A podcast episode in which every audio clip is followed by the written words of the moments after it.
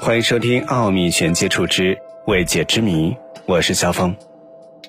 你看过章鱼或者鱿鱼或者墨鱼吗？那么你相信章鱼、鱿鱼或者墨鱼其实都来自于外太空吗？最近有一篇发表的论文引起了大家的讨论。论文当中说到，章鱼、鱿鱼、墨鱼等等头足类动物可能都起源于外太空，而这篇论文。是来自众多知名大学和研究机构的三十三位研究人员共同撰写的。研究者认为，生命的开始要归功于逆转录病毒羽，它们确实是从太空中掉下的。这些逆转录病毒随后将新的 DNA 序列添加到了地球的基因组当中。不过，事实开始变得真正有趣的地方是，当论文开始讨论头足类动物的到来，论文本身声称。某些头足类动物，如章鱼、乌贼和其他动物，是通过从太空中坠落，以一种停滞状态被冻结而抵达地球的。所以，不排除冷冻的乌贼或者章鱼卵在几亿年前通过冰冷的固体到达可能性。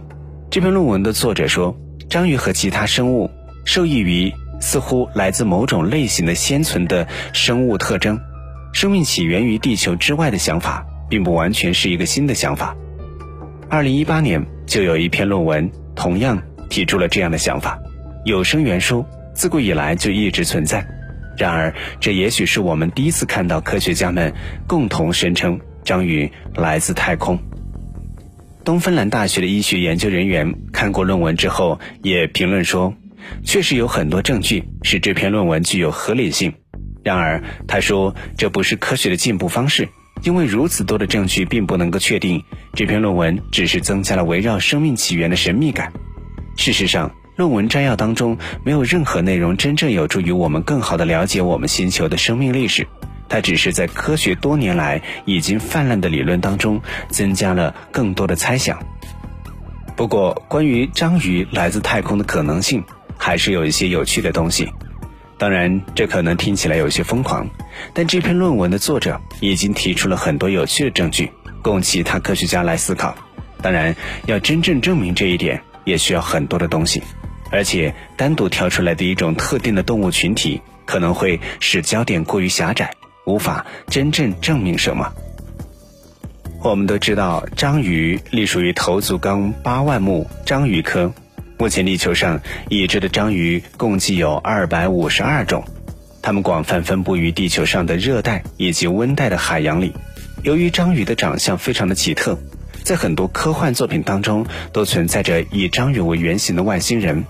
当然，这仅仅只是人们的奇思妙想。然而有意思的是，章鱼可能真的不是来自地球，因为有研究表明，章鱼应该是来自外星。为什么科学家们会怀疑章鱼是起源于地球以外的生物呢？章鱼是标准的软体动物，全身上下除了自己的喙以外，就没有其他坚硬的地方。喙就是指的它的嘴。它们拥有三颗心脏，其中两颗是专门给鳃供血，另外一颗则是给全身供血。九个大脑以及数量高达五亿个的神经元。五亿个的神经元是什么概念呢？老鼠是一种大家非常熟悉的生物，虽然我们都很讨厌它，但是也不得不承认，老鼠是一种智商很高的生物。而老鼠的神经元数量只有零点八亿个。章鱼的九个大脑分别为一个主要大脑位于神经中枢，和八个次要大脑分别位于八个腕足内，其中主要大脑独占了百分之四十的神经元。其余的神经元则平均分布在八个次要大脑当中。章鱼的每一个次要大脑都有自主行动的能力，可以对外界环境做出快速的反应。它们的很多行为都不需要主要大脑的指示。科学家曾经观察到，当章鱼的腕足断掉以后，在短时间内，也就是大约一个小时之内，仍然具有行动的能力，并且还可以躲开障碍物。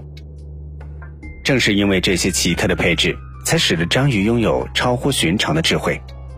法国生物学家吉姆·科斯格罗夫曾经指出，章鱼甚至拥有抽象思考的能力，使它能够表现出非常复杂的行为模式。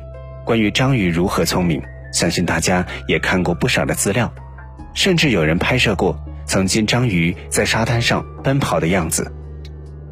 奥秘全接触之未解之谜，关于章鱼、乌贼、墨鱼到底是不是来自外太空？你有什么样的想法？不妨在节目下方直接留言和大家分享。喜欢我们的节目，不要忘记点赞、订阅和收藏。奥秘全接触之未解之谜，我们下期节目再会。